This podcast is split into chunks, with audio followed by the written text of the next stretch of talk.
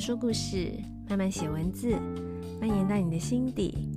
慢慢说，慢慢写。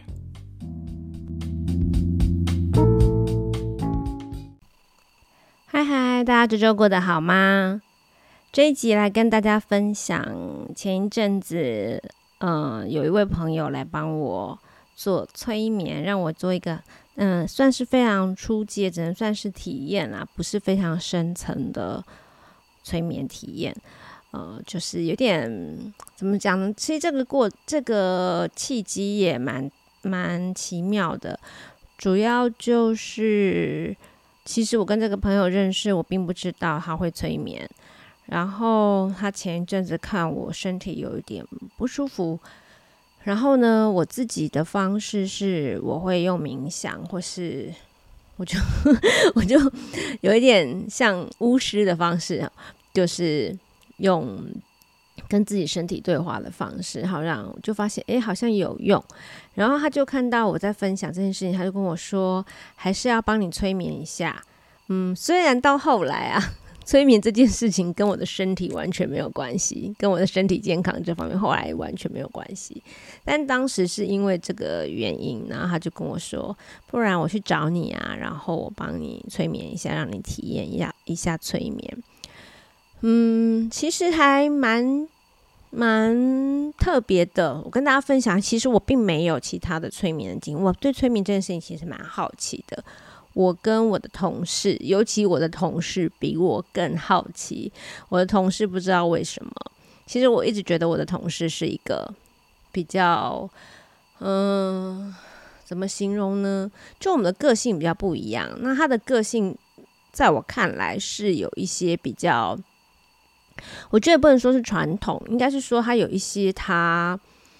嗯、比较啊，反正我们的想法不一样啦。然后，所以我觉得他会想要去接触催眠，让我本来让我觉得还蛮惊讶的。然后他之前就常常会呃转发一些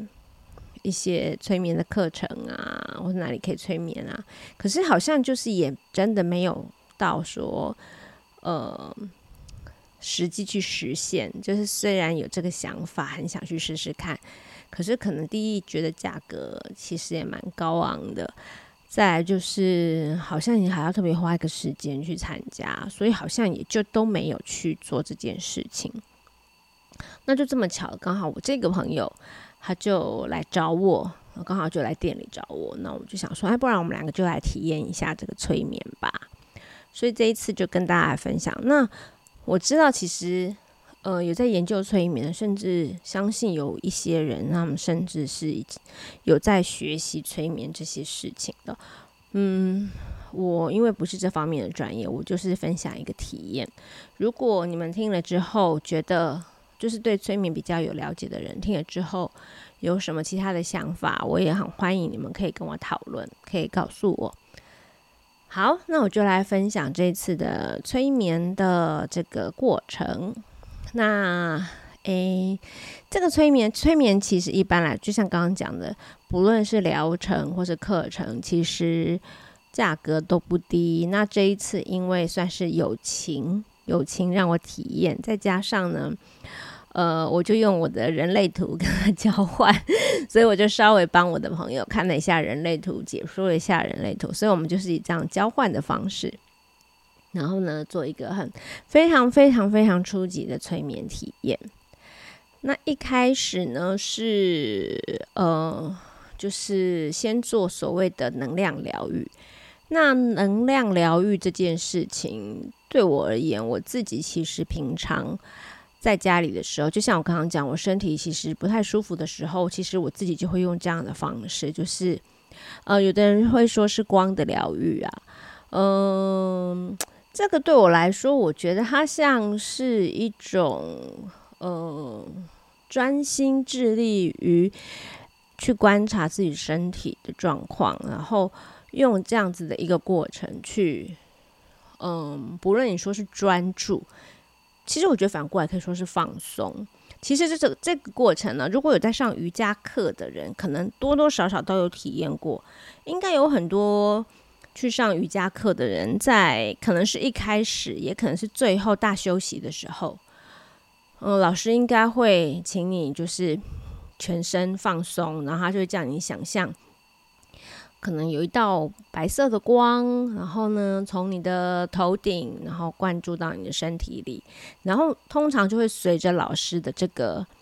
引导，你会发现，哦，原来有很多。你身体有很多的部位，你从来没有去仔细的去关注它的感受，它是紧绷的呢？它有没有足够的放松啊？例如，我记得以前瑜伽老师上过那种会，也是就是最后大休息的时候会引导你放松的时候，他就会说：“好，现在躺在地上，然后。”呃，把你的身体全部交给地板，那就意思就叫你全部放松了，放掉所有的力量。然后他就说，想象一道白色的光，然后开始从头顶，然后开始往下走。啊他就开始说，放松你的头皮，放松你的额头，放松你的眉毛，放松你的眼皮，这样一路这样讲下来。但是蛮有意思的是，他。在提到那些部位的时候，你就会发现，哎、我从来没有想过我的眉毛很紧绷。他一讲要放松你的眉毛，你发现，哎、对我眉毛现在好像是皱着的，我的眉头好像是皱的。放松你的眼睛，你就觉得，哦，对我眼睛好像有点酸。不论是被暗示也好啦，或者是说他提醒你，你之前并没有好好的放松那个位置，然后就是会因为这个老师的这个引导，哦。嗯，就会渐渐的去关注你身体的每一个部位的感受。那，呃，我自己平常在做的冥想也是类似像这样子的哦，就是会想象有一道光，然后就是关注到身体的每个部位，然后可能就会想象，不论是疗愈或是净化或者什么这样。所以我平常其实就会做所谓这个能量疗愈，自己对自己做啦，然后。这个这一次催眠一开始，这个老师也是先带我们这样做。那在这个阶段的时候，因为我其实已经蛮习惯自己在家，平常几乎每天呢、没有每天，一个礼拜至少也有三四次，就是睡觉之前，甚或者是起床一起床的时候，我就会放一个自己觉得舒服的音乐，然后我会做一次这样的冥想。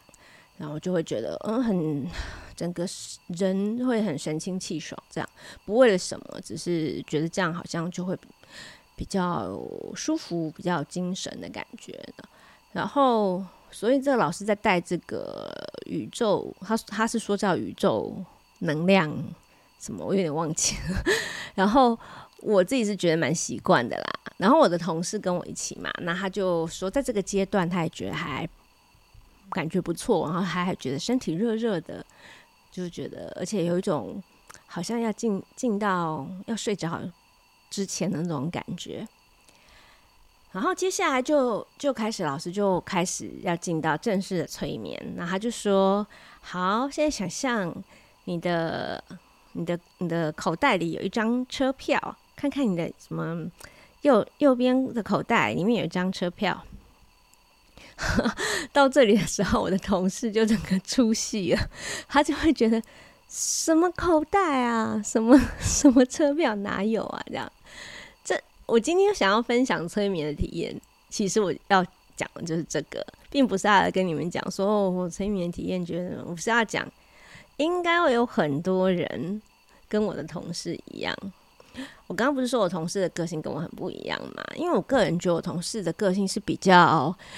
我刚刚企企图要用传统形容他，可是我觉得也不是传统，而是他，嗯，例如像刚刚这个，他就会觉得没有的东西哪，就是怎么可以说他有？我不知道这个要怎么形容哦。他不相信这种事情啦，对，嗯，不论是比如说他是可能无神论者啊什么这样，他不相信这种事情，然后他也比较难被说服。那。我自己呢，是其实我之前觉得我的同事 想要尝试催眠的时候，我我刚刚不是说我一开始觉得很惊讶，后来我想一想，哦，有可能，因为其实你越是越是对自己好像很有把，也不能说很有把握，越是觉得有些事情是怎么样，你有时候越难找到答案。然后渐渐你可能就会觉得，是不是有什么事情是深藏在你内心里，所以他会很想要借着催眠去挖掘自己嘛。这还算是比较有自我觉察的人哦。那他可能就觉得，我在我很这个自我的表意识很强烈的时候，可能看不到问题。或许我有一些一些需要解决的哦，一些阴暗面或是一些创伤，会不会就藏在潜意识里面，要靠催眠去挖掘出来？我猜他是因为这样，所以很想要更了解自己，不见得有什么问题，但是想要更了解自己，更。嗯、全面的，嗯，不见得他现在现在不好，可是可能要更全面的了解自己这样子，所以他会很想要去透过催眠去在往内挖掘。可是我我也觉得这种，可是他这种个性，我觉得应该很难进入催眠。其实我本来就有这样子的预设、预想，他可能会这样，会这样想。他原因是因为我自己也经历过这样的过程。嗯、我自己觉得啊，催眠你要很放松以外，你也要很相信一些。哎，我们又在讲直觉了，很像直觉啦、灵感呐，或者是嗯，怎么说？这很像我之前有去学过宠物沟通。我当初学宠物沟通的时候呢，就是我记得我们是总共有一二三，连我四个人一起学，我其他的三位同学。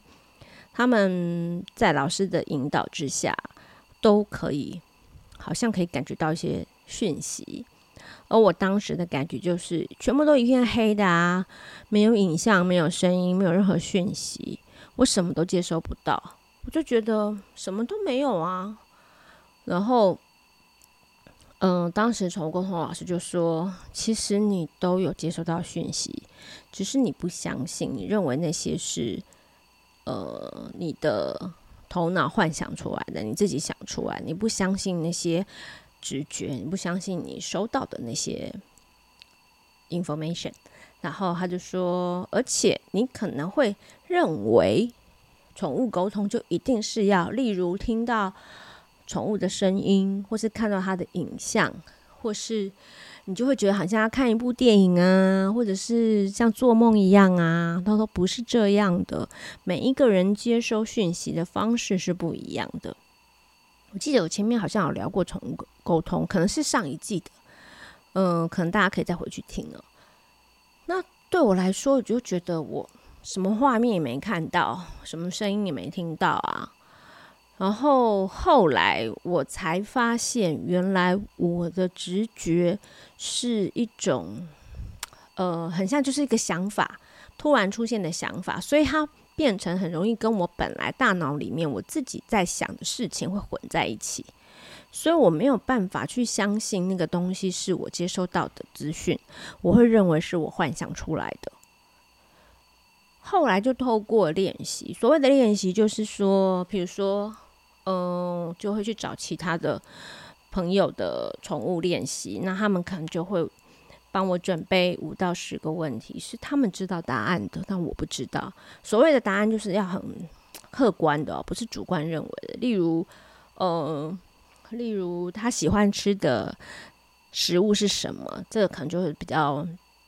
偏向于客观的。然后，或者是说他的床。宠物的床是什么颜色的，或是他最喜欢的玩具是什么？类似像这样子比较客观，而不是主人认为他怎样怎样的这一种。然后透过这些练习，我才发现哦，原来突然出现在我脑子里的那一些，真的是一些讯息，不是我自己幻想的。例如，我就有过，就是跟一只猫咪练习，然后呢，我就。我就要要猜，要想，要问他说，他最喜欢的那个垫子是什么样子的。那时我其实没有看到任何颜色，我没有看到任何图像，只是我突然就是脑子里就出现了淡紫色这样的一个讯息，然后后来好像又出现了。很像编织的图样的这样的讯息，但并不是说我真的看见了淡紫色哦，并没有，我也没有听到他告诉我哦，我最喜欢的床垫是淡紫色，并没有像这样，不是真的在对话，这样，就是一个突然出现脑子里的想法。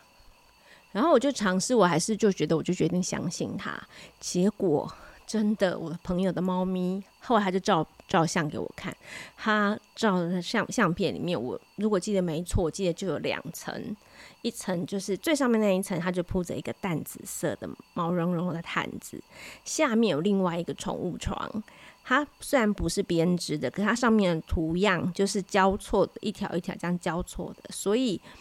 它的材质不是编织，可是它看起来就是编织交错的图样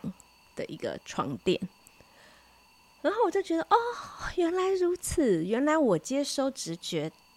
讯息是这样的方式。但是如果在那，在我了解，在我嗯相，应该说在我还没有确认之前，我也不相信，我也会觉得我什么都没有，我也没有看到图啊，我也没有看到影像啊，嗯，我连什么声音什么都没有啊。那到底宠物沟通，或者说所谓的直觉的讯息到底是什么，根本都没有啊。在那之前，我也是不相信的，我也是很 T K 的人，所以我也不相信。那。我自己是觉得这一次催眠，我的朋友就有点类似这种感觉，因为他无法去想象我的裤，我又没有穿，我今天穿的裤子跟裙子，我又没有口袋，哪里来？我右边的口袋里面有一张车票，什么车票啊？他就觉得，哈，他就 就他在那个时候就有出息了，而且他本来可能他也有幻想，催眠可能就是会进到一个，嗯、呃。似睡非睡，然后像做梦一样看到什么，我是不知道啦。我是不知道是不是真的有些催眠是可以进到那样，因为我有听说过有些人真的就是会进到那样的的程度，嗯，然后所以就会让他觉得哇哇，真的很特别这样。可是呢，即使是我是属于相信比较以比较开放的态度来。体验这次催眠，我也没有那样的感觉。我比较多是跟着他的引导，你也可以说是我的想象。可是很有趣哦。你如果说是想象，我后面其实还有可以跟大家分享，就是我会把整个，我不会我不会讲得很详细，因为讲得很详细就好像。就是 就是，毕竟这老师的那个疗程是要收钱的，就有点好像把老师的疗程整个，虽然虽然并不是说你这样听你就会进到催眠啦，但是不好把老师整个疗程都很详细的公布出来嘛。但是呢，还是有你说如果是靠自己想象的，我还是我还是有遇到中间有一度我是想象不出来画面的。好，就是总之呢，老师就是带着我们，就是想象我们有一张车票，然后搭上一一班列车，然后去到了一个什么什么地方，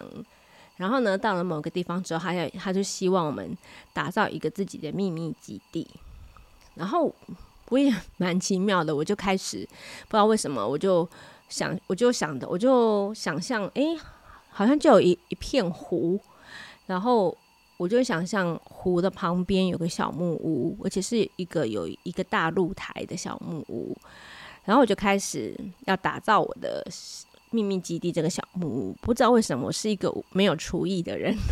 根本不会煮菜。可是我竟然就是先盖好第一第一面墙，就是面糊的那一面，然后就盖好一个有一个很大的窗户，然后面糊的一个大厨房，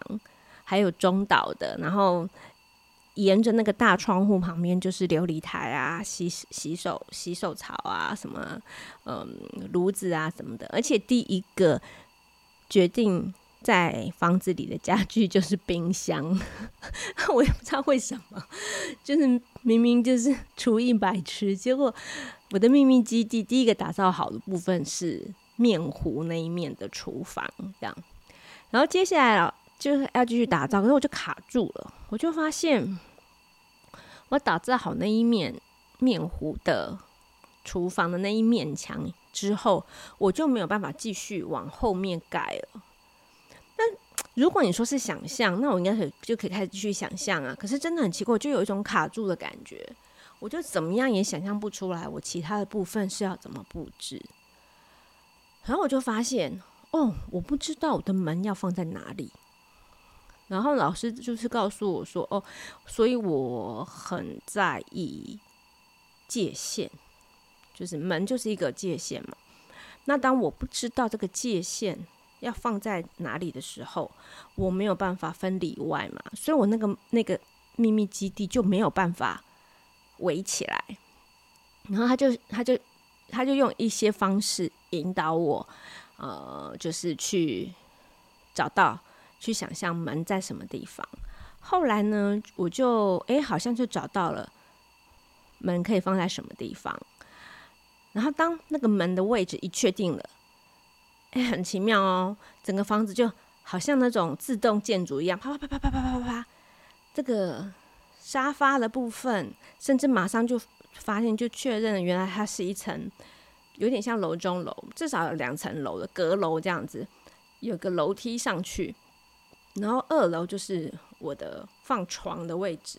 那床的那个位置刚好还可以有个小栏杆，可以趴着往下看，就可以刚好可以看到刚刚楼下那个面糊的窗户。然后所以我就变成在楼上，我可以往下看到整个楼下厨房啊、客厅啊、起居室啊什么的所有地方。这样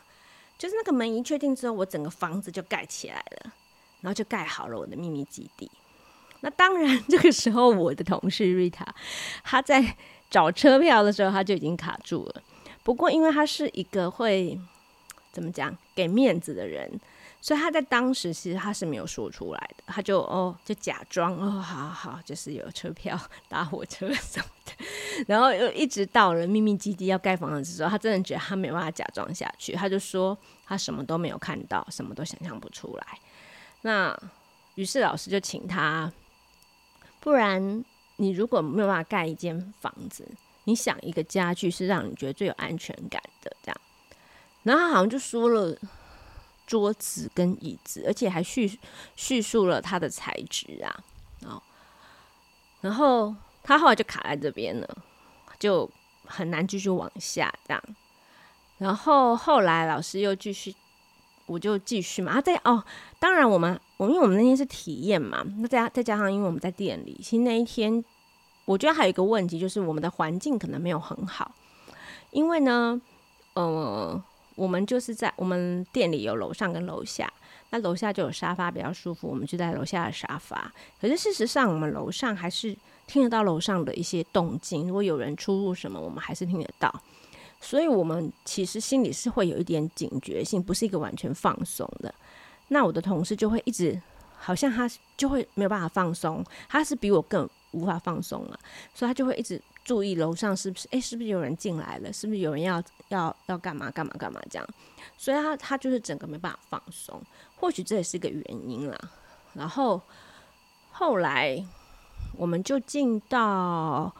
下一个流程是，还哦哦，刚刚讲的秘密基地就是老师就说，如果你以后觉得你很有压力，你很焦虑。然后你就可以自己冥想的时候，想象你这个秘密基地，然后就到这个秘密基地里面来放松，甚至你会慢慢的还去改造你的秘密基地，不论可能就是在拓拓拓宽啊，在扩建啊，甚至你重新 rebuild 它都可以这样。那他就说，那这个秘密基地就是你自己一个人的一个小小空间，你可以在里面放松。然后这是这个秘密基地的用意，他没有，他还没有解释太多，但我相信，可能这个秘密基地你会怎么打造，应该都有一些蕴藏的的意义吧。这样，好，再来是后来就到了后面的一步，是我们又搭上车，然后去了别的地方。接下来就到了一个所谓的神圣宫殿。那神圣宫殿，他的意思说。不是每个人都可以找到神圣宫殿，也或者是说，也不是每个人进到了自己的神圣宫殿就一定可以遇到所谓的指导灵。然后神圣宫殿每个人都不一样，有些人明明他可能是，他说这个很奇妙啊，有些人他明明可能是信基督教，诶，但他看到的神圣宫殿可能却是回教的建筑，或者是中中式的那种。寺庙建筑，这都有可能。那也有些人是就会看到一些什么古希腊的神殿啊什么。他说这都不一定。那你自己会知道哪一个是你的神圣宫殿？神圣宫殿对。然后我的神圣宫殿就蛮特别的，我的神圣宫殿就不是任何建筑物，我就是一颗很巨大的神木。然后我就说，嗯，好像是它哎，因为我就没有看到什么吸引我的建筑物，就是看到一棵超级大的神木，一棵很巨大的树这样。然后他就叫我试着看看有没有办法走进去这棵树里面。总之就进到那棵树里面了。然后呢，老师就开始就引导你啊，说反正他用了一些方式引导，嗯、就是让你在在神圣宫殿里看可不可以得到一些讯息。然后我本来都没有得到讯息，或者是说我本来不觉得那些讯息是，就是又来了，就是我觉得那可能是我自己想象的这样。但后来我就觉得说算了啦，我就突然想到说，哎，我好像。不能又这个老毛病又犯了，又一直觉得啊，这不是吧？是我自己想的吧？所以后来我就说，哦，我我我的脑海里有三个，有三句话，我不知道是不是就是所谓的指导灵给我的这样。但这三句话都非常的，嗯，怎么讲？简短，所以并没有，并不知在当下并不知道它实际上意义是什么。那我得到这三句话是：第一个是等待，第二个是不要害怕，第三个是享受。然后我不知道是什么意思，然后就觉得这三句话感觉好像本来人生就有很多都可以套用，等待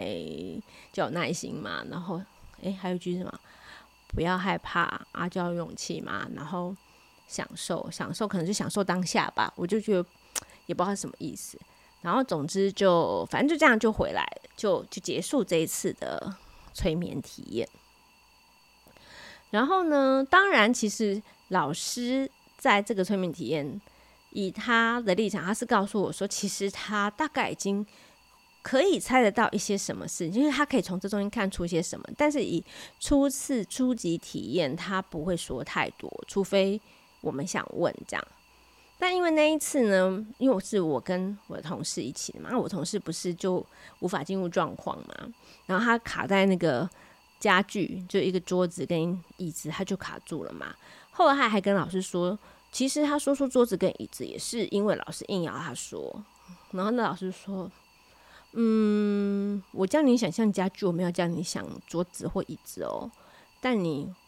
就好，就算是你硬要说的，你为什么说出这个这样的桌子跟这样的椅子呢？而且我请你形容材质，你你为什么形容是这样的材质呢？那这些应该就有意义。还有另外一层意义，就是为什么我叫你说的时候，你的决定是你要硬说出桌子跟椅子，这可能就是你的课题。然后，然后，当然他，他后来就就卡在这里，他就没有继续了嘛。那再加上他那时候好像听到我们楼上好像有客人进来，怎么样？他就中断了这个体验，他就他就他就离开现场了，就剩下我。然后我就是才有进进到后面神圣宫殿那那一段这样。然后我自己的感觉就是，我觉得，嗯，我不知道。有学催眠的人，或者是说有过催眠体验的人是怎么想？当然，我有跟其他朋友分享，我有朋友就跟我说：“哦，他的催眠不是像这样子，他的催眠是非常真的很像做梦，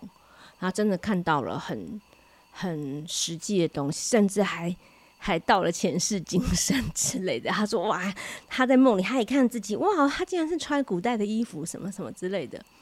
所以我觉得这个也蛮妙的。那我不知道是不是因为这一次是因为我的朋友不希望我们一开始就太，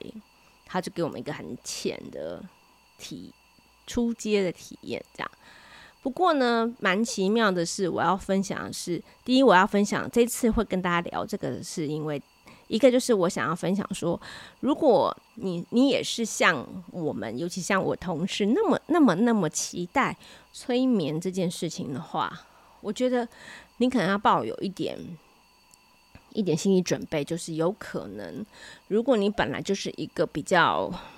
嗯，没有办法那么相信直觉的人，你可能也会遇到像类似的状况。你没有办法相信，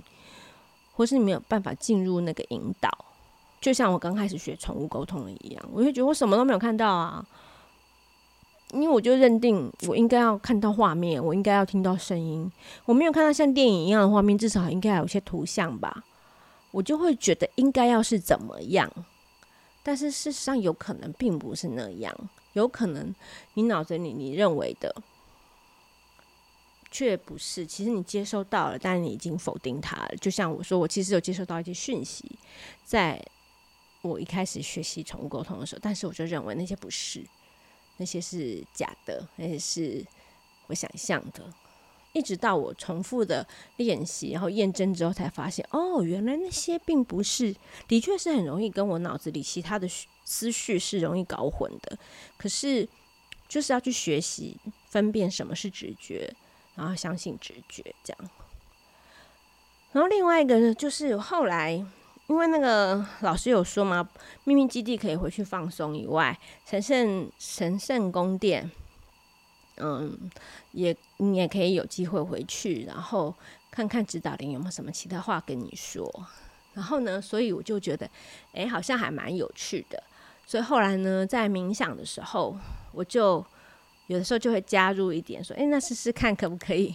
再回到所谓的秘密基地放松一下？然后我的秘密基地有没有要重新改装啊？然后我有发现，我回到我的秘密基地，我还是很难找到我那扇门，不容易找到。会最后会找到，但是它很难很难找到。我一到秘密基地，我的眼睛第一个看到就是那一面大窗户，面糊的大窗户。呃，而且面糊那一面还就是非常明确，有个很大的洗手，就是那个料理的那个琉璃台跟洗手槽，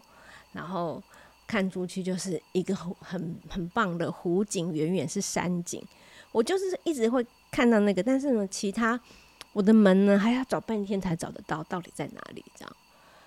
然后，嗯、然后我也有试着说冥想，再回到所谓的我那个神木神木里面的那个神圣宫殿。然后呢，我那三句话呢，居然想着想着，居然有了。很详细的解读，嗯，在这里我就不说，因为它可能就跟我私人的事情比较相关。但是我就觉得好好有趣哦，原来跟我原来想的不太一样。因为我原来想的可能是，就是我刚刚讲嘛，就就人就是要勇敢啊，不是他不是说不要害怕嘛？哎，说什么等待嘛，要有耐心嘛，然后不要害怕就勇敢嘛，那自然你就最后会。可能你可以享受这个结果，或者享受当下。结果我解读，呃，而且还不是一次给我三个讯息的解读。他先给我呃等待的解读，后来又给我不要害怕的解读，到最后享受。好，我可以分享享受，享受的解读不是享受呃最后的结果，也不是所谓什么享受当下，而是。啊，算是享受当下，还是享受你呃等待的这个时机、这个过程，还有享受你不要害怕做下的决定，这些种种的过程，你会得到一些顿悟，你就会觉得啊哈，所谓的啊哈 moment，你就会啊，原来是这样，享受。这些过程，我就觉得哎，还蛮好玩的。就嗯，我觉得对我来说，这个催眠并没有让我那种哇，好像好像做了一个什么梦，然后在梦里看到了，真的很多人都说什么看到什么前世今生啊，或者是看到了什么，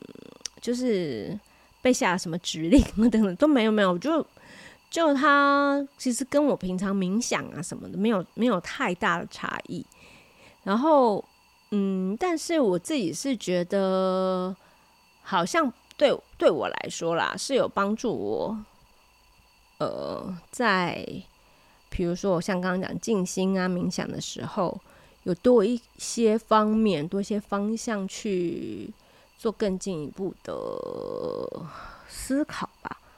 嗯，更进一步的去去想清楚自己要的是什么，这种这种感觉，这样。那当然，我其实更要提醒的就是，你可能会有很大很大的机会会遇到像我的同事那样，觉得啊什么嘛，一点感觉都没有，完全进不了状况。我觉得这应该是我有很多人会会遇到的。好，那今天这个这个我这个催眠非常非常粗浅哈，因为当初那个朋友就说就是很简单的体验，所以我相信可能有在，我也非常希望可以听到，就是你是会催眠的，你有在学催眠的，或是你曾经去去呃体验过更深层催眠的人，可以跟我分享你们的经验跟你们的看法，好吗？好，那这一集慢慢说慢慢写就到这里喽，我们下一集见，拜拜。